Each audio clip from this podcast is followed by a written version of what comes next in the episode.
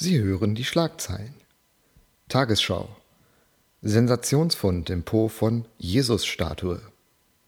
Berliner Morgenpost. Vorsicht vor dem Hirsch mit Warnweste. Braunschweiger Zeitung. Eltern vergessen Feiertag. Kind sitzt allein auf Schulhof.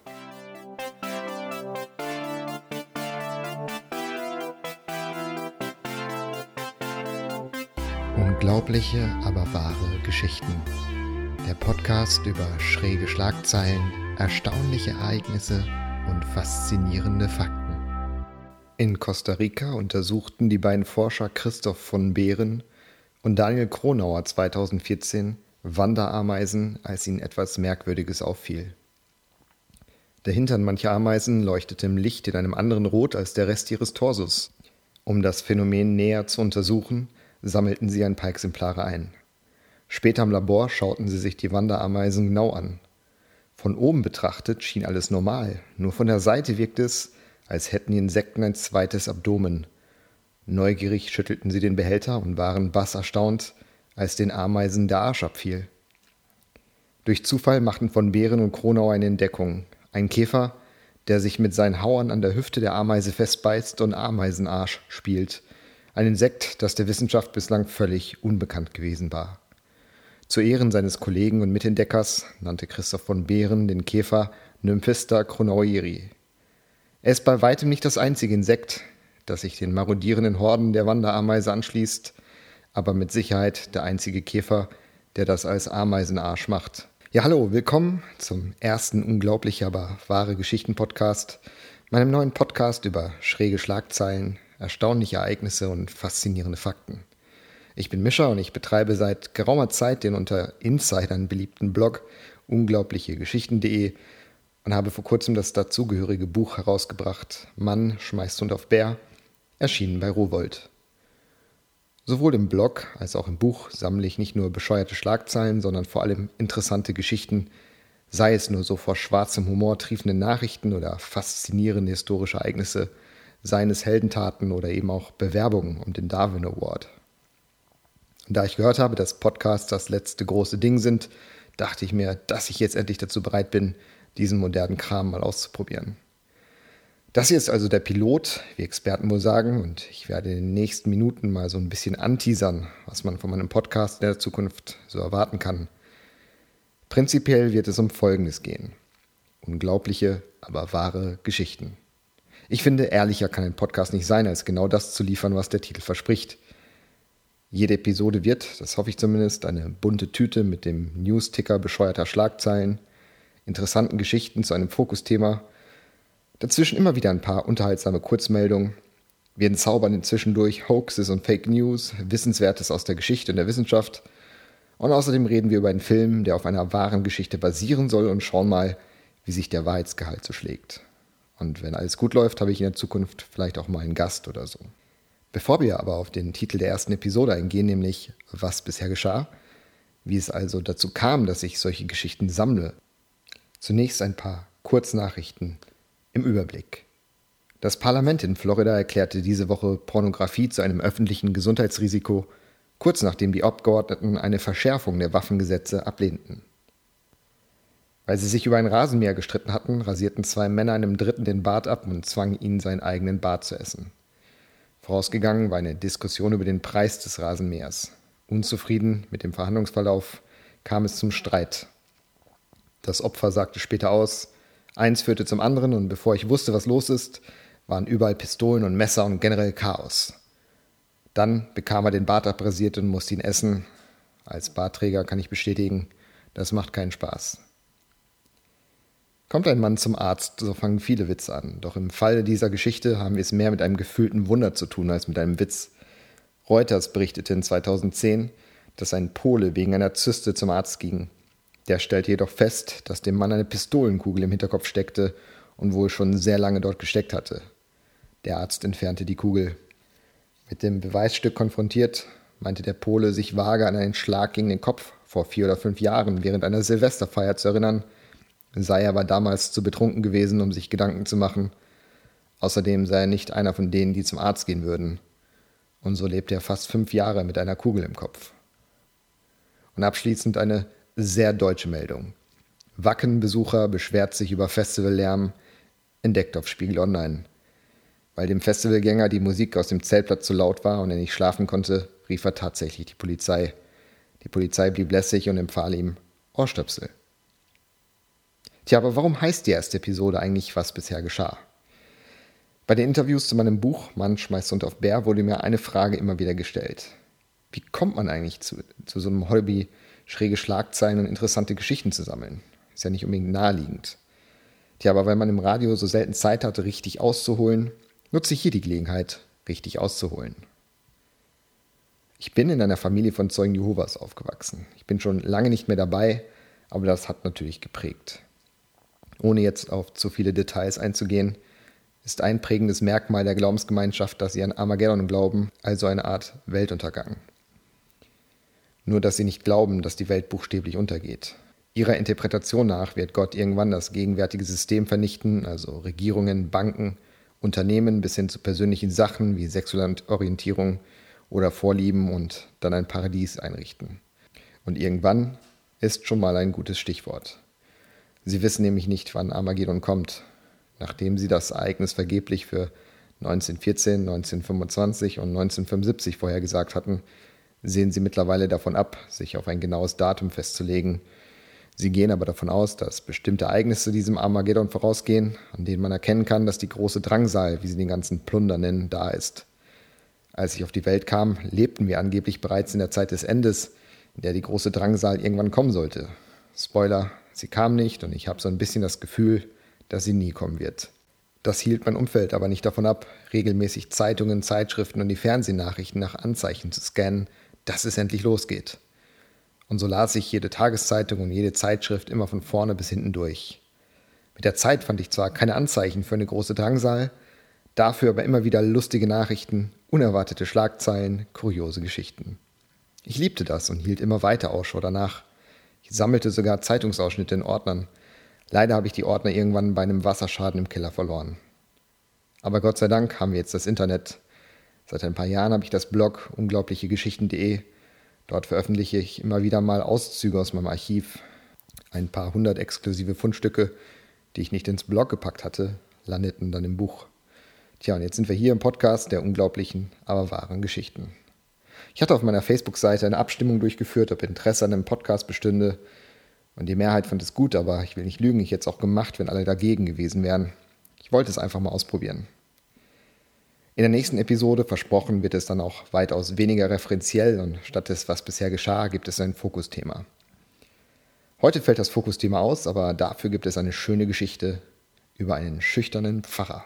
Das ist die Geschichte des Reverend Thomas Hackett Massey, der im Jahr 1870 aus dem Nichts und zur allgemeinen Verwunderung der Dorfbevölkerung mit der Errichtung eines völlig überdimensionierten Prunkbaus begann, allein mit seinen bloßen Händen.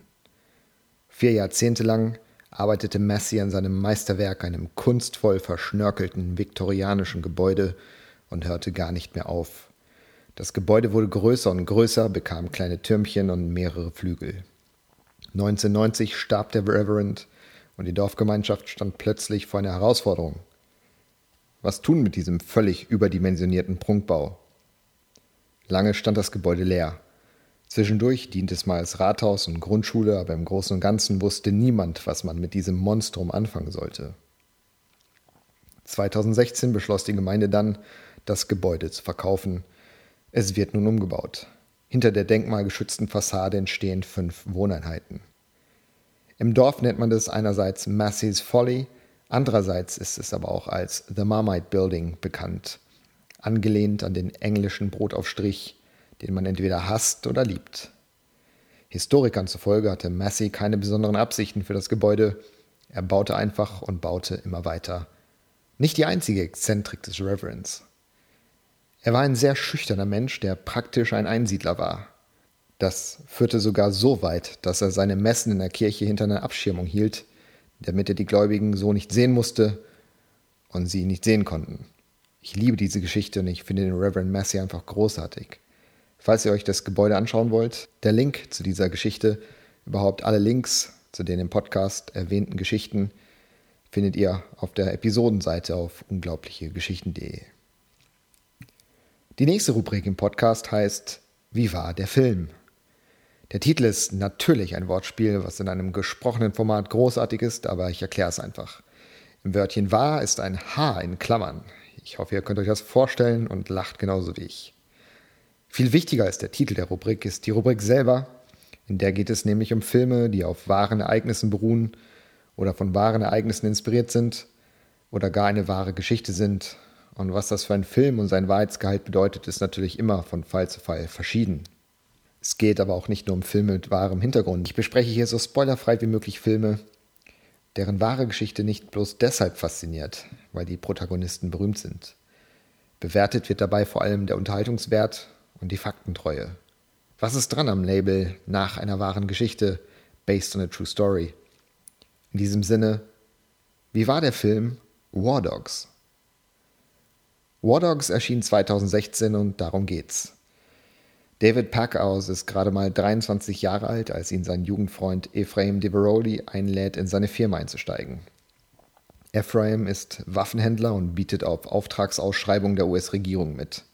Seine Spezialität, die ihn schnell zum Millionär macht, während die Big Player wie Grumman oder Lockheed Martin sich nur für die großen Volumina interessieren, greift Ephraim die Brotkrumen ab, die vom Tisch fallen. Das Geschäft läuft gut. Doch dann kommt ein Auftrag der US-Regierung, der als Afghan Deal in die Geschichte eingehen wird. Das Pentagon sucht einen Händler, der die afghanische Armee mit Waffen und Munition im Wert von 300 Millionen Dollar ausstatten kann. Klar, dass die beiden Kumpel da mitbieten, ohne zu wissen, dass dieser Auftrag alles verändern wird. War Dogs mit Miles Teller, Jonah Hill und Bradley Cooper in den Hauptrollen basiert natürlich auf einer wahren Geschichte. Die Faktentreue. David Paghaus und Ephraim Diverody gab es wirklich und auch die Prämisse des Films, junge Stoner dealen mit Waffen und schnappen sich einer der größten Auftragsvolumen des Pentagons, entspricht den Fakten. Ihre Geschichte sorgte damals für einiges Aufsehen und das Drehbuch nutzt einige der Medienberichte als Vorlage, inklusive der Schicksale der Protagonisten. Die Eckpfeiler von War Dogs sind also tatsächlich wahr. Darüber hinaus hat der Film jedoch, wie es üblich ist, die Geschichte der beiden juvenilen Waffenhändler stark fiktionalisiert Figuren weggelassen oder verdichtet, Dialoge erfunden oder dramatisiert. So ist im Speziellen ein Deal und seine Umsetzung, der ungefähr in der Mitte von War Dogs passiert, in der Form nie vonstatten gegangen. Stattdessen stammt dieser Part aus einem anderen Skript des Drehbuchautors und basiert wiederum auf seinen eigenen Erlebnissen. Trotz aller fiktionaler Elemente ist der haarsträubende Kern der Story wahr, das Pentagon machte Waffendeals mit dauerbekifften Quasi-Teenagern. Der Unterhaltungswert. Todd Phillips hat erkennbar versucht, eine Mischung aus Lord of War und The Wolf of Wall Street zu drehen, leider ohne die beißende satirische Tiefe des Ersteren oder den Rhythmus und den Drive des Letzteren zu erreichen. Auch sind weder Packaus noch Diveroli sympathische Protagonisten, so sehr sich Miles Teller und Jonah Hill auch Mühe geben. Matt Zoller-Seitz sagte sogar, War Dogs is a film about horrible people that refuse to own the horribleness. Klar, man fiebert ein Stück weit mit ihnen mit, vor allem was die Beziehung von Packhaus angeht und man investiert die eine oder andere Emotion in die Frage, ob ihre Freundschaft den ganzen Schlamassel überleben wird. Aber am Ende geht es hier immer noch um zwei sehr, sehr egoistische Arschlöcher, die mit dem Tod Geld verdient haben. Aber trotz allem macht der Film Spaß. Zumindest wenn man die Hangover-Reihe mag, die vom selben Regisseur stammt. War Dogs ist kein satirisches Meisterwerk, aber man kann ihn an einem Sonntagnachmittag gut weggucken. Es gibt den einen oder anderen Lacher, die zugrunde liegende Geschichte ist interessant genug, um dran zu bleiben, und letztlich hauchen sowohl Teller und Hill als auch Bradley Cooper ihren Figuren genug Leben ein, um den Film zu einer unterm Strich gelungenen Komödie zu machen. Wenn man wie ich unglaubliche, aber wahre Geschichten sammelt, entdeckt man bei der Recherche natürlich auch immer wieder unglaubliche und sehr unwahre Geschichten, und weil die teilweise aber trotzdem sehr unterhaltsam sind, nehme ich äh, in jeder Episode eine Geschichte mit auf und packe sie thematisch mit einer wahren Geschichte zusammen. In der Rubrik Wahr oder falsch. Zwei Geschichten, die unglaublich klingen, aber eine ist falsch, die andere ist korrekt. Das heutige Thema Hitler und Sperma. Natürlich. Geschichte Nummer eins: Hitler hat Rindersperma genommen das ist scheinbar eine wahre Geschichte. Seinem Leibarzt und Dokumenten des amerikanischen Geheimdienstes zufolge bekam er zahlreiche Substanzen verabreicht unter anderem eben besagtes Rindersperma, um ihm einen Testosteronschub zu verpassen. Geschichte Nummer zwei. Angela Merkel ist Hitlers Tochter. Das ist natürlich Quatsch, aber die Verschwörungstheorie hält sich auf einschlägigen Websites wacker. Angeblich wurde sein Sperma eingefroren. Mit Hilfe künstlicher Befruchtung und des sowjetischen Geheimdienstes half dann Eva Brauns Schwester als Leihmutter aus und gebar die Kanzlerin 1954. Diese Geschichte, davon können wir ausgehen, ist nicht wahr. Unterhaltsam ist die Verschwörungstheorie aber allemal. Und weil man niemals mit Hitler ins Bett gehen sollte oder einen Podcast beenden, gibt es zum Abschluss jedes Mal in jeder Episode die schöne Geschichte. Eine Bucketliste, falls ihr es nicht wisst, ist eine Liste mit Wünschen und Zielen, die man vor seinem Tode noch erreichen möchte. Zum Beispiel einen Fallschirmsprung wagen, Löwen auf einer Safari beobachten, mit Delfinen schwimmen, einen Polizisten mit einer Taserwaffe niederstrecken. Das übliche halt. Letzteres war der Wunsch eines 16 Jahre alten leukämiekranken Mädchens in Ohio, USA. Sie wollte vor ihrem Tod unter anderem unbedingt eine Taserwaffe an einem Menschen ausprobieren. Sergeant Doug Blind vom New York Police Department war einer der ersten, der sich freiwillig meldete. Seine Kollegen und er waren gern bereit, ihr diesen Wunsch zu erfüllen. Es ist äußerst unangenehm, aber wenn sich jemand dadurch für fünf Sekunden einen Traum erfüllen kann, vor allem in ihrer Situation, ist es das wert, sagte der tapfere Beamte, die Polizei, dein Freund und Helfer. Und so kam es, dass das Mädchen vor ihrem Tod nochmal einen Polizisten mit einer Taserwaffe niederstrecken konnte. Sie selbst beschrieb das Ereignis in einem Wort. Awesome. Tja, das war's. Das war die Pilotepisode meines Podcasts, kurz und schmerzlos. Ich hoffe, es hat euch gefallen. Ich werde versuchen, beim nächsten Mal in einem Raum zu sitzen, der nicht ein Altbauwohnzimmer ist, wo es halt wie bekloppt. Dann ist der Ton hoffentlich etwas besser. Ich würde mich freuen, wenn ihr den Podcast abonniert und auf den entsprechenden Button klickt. Erzählt euren Großmüttern davon. Es wird bestimmt noch viel besser beim nächsten Mal. Besucht die Website www.unglaublichegeschichten.de. Ich bedanke mich für euer Zuhören. Bis zum nächsten Mal.